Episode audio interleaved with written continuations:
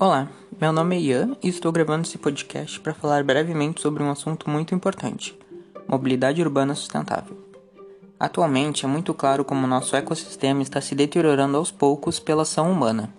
Diversos são os problemas de mobilidade e transporte que se encontram nas áreas urbanas, como congestionamento, poluição do ar, poluição sonora, emissão de gás carbônico, perda de produtividade e acidentes. Sem dúvidas, entre os principais motivos para termos tantos problemas de mobilidade urbana no nosso país estão a falta de planejamento das cidades durante o processo de urbanização, a política urbana deficiente, o grande aumento de veículos individuais nas ruas e transportes coletivos sucateados.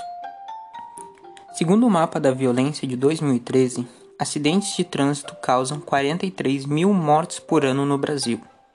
Na área metropolitana de São Paulo, Segundo a USP, cerca de 7 mil pessoas perdem a vida por ano decorrentes de problemas causados pela poluição do ar.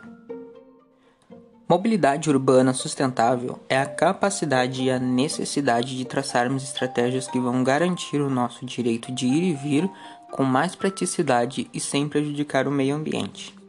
Além disso, uma mobilidade urbana de qualidade também garante acesso a outros direitos básicos, como educação, trabalho, saúde e lazer. Por isso, as cidades devem ser planejadas para atender às necessidades de pessoas e não de máquinas, com o cuidado para não comprometer as gerações futuras. Mas, afinal de contas, o que pode ser feito para enfrentarmos todos esses problemas? Bem, atualmente a discussão sobre projetos de mobilidade urbana sustentável no Brasil vem ganhando cada vez mais força Ideias como o incentivo ao uso de ciclovias, transportes coletivos, caronas e rodízio de carros são vistas com bons olhos pela população em geral.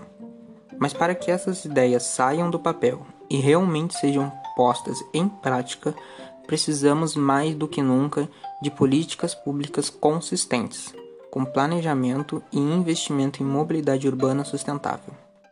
Não podemos esquecer também da importância de cada um de nós fazer a sua parte, diminuindo o uso de carros particulares e aderindo meios de transportes mais sustentáveis, como transportes coletivos e bicicletas sempre que possível.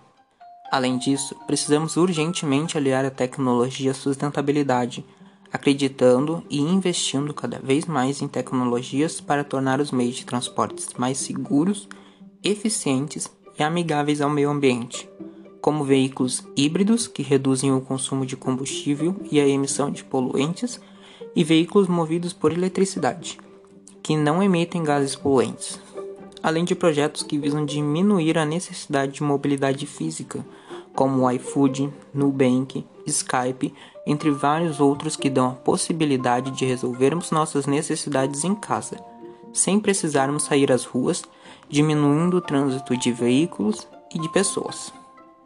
Muito obrigado pela atenção, até a próxima.